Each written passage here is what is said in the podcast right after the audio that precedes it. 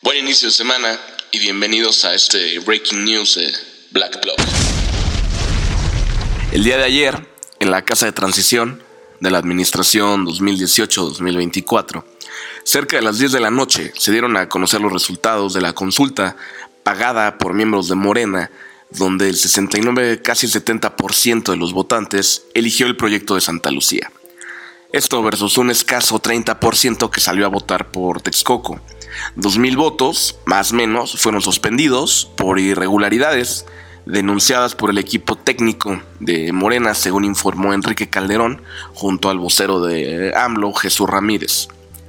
Hoy, 29 de octubre, el presidente electo, acompañado del próximo secretario de Comunicaciones y Transportes, salieron a dar un comunicado de prensa donde se informó que la decisión popular sobre este tema en particular va a ser la respuesta a la sobresaturación del Benito Juárez y que Santa Lucía y Toluca van a formar parte de este nuevo sistema aeroportuario, integrando dos pistas al aeropuerto de Santa Lucía y habilitando el mejoramiento del transporte hacia Toluca.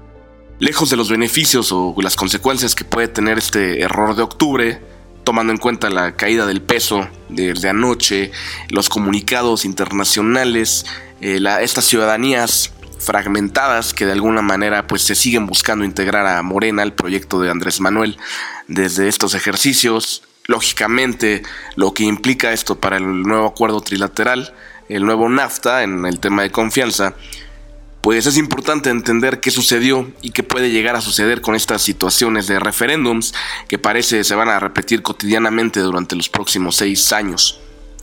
México se quedó desde el día de ayer sin aeropuerto y ahora es difícil ver dónde va a aterrizar su futuro y todos los pasajeros que venimos a bordo con una visión de democracia técnica y de profesionales en la materia.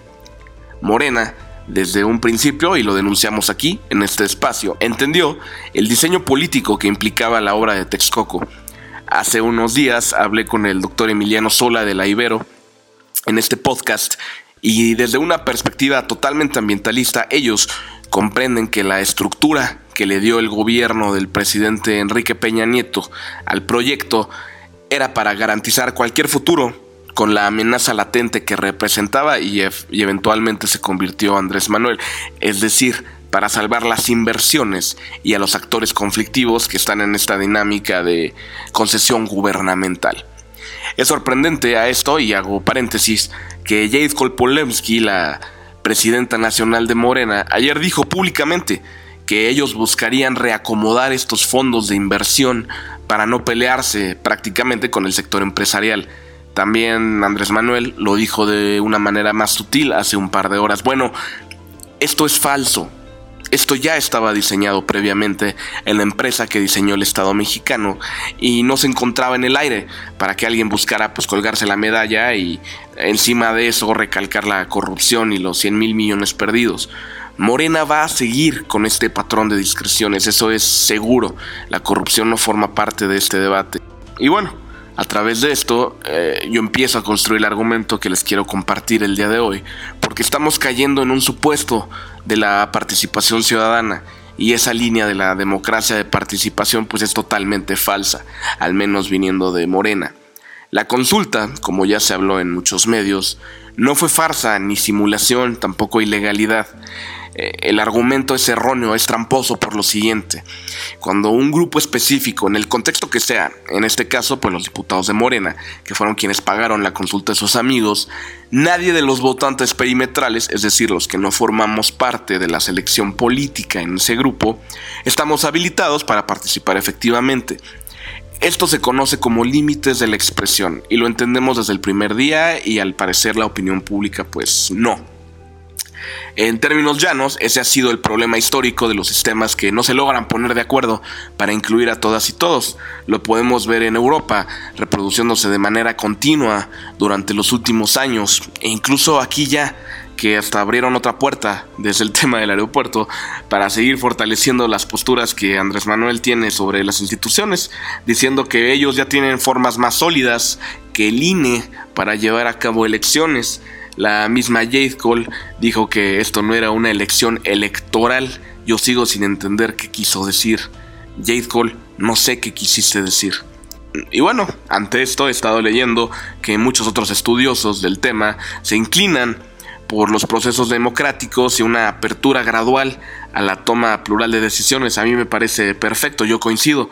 Hay que hacer que más gente vote en las elecciones, pero que sean generales y sean reguladas, donde técnicamente pues elige un grupo que toma decisiones de largo alcance sobre el bienestar de la ciudadanía en su conjunto. Pero a ver, entonces nosotros, que no somos elección morena, ¿cómo accedemos a estas decisiones políticas? Generalmente, en todos los sistemas, y no importa si las filias son de izquierda o de derecha, la vinculación, ahora que hablan de estas consultas vinculatorias, se dan por clústeres, grupos socioeconómicos.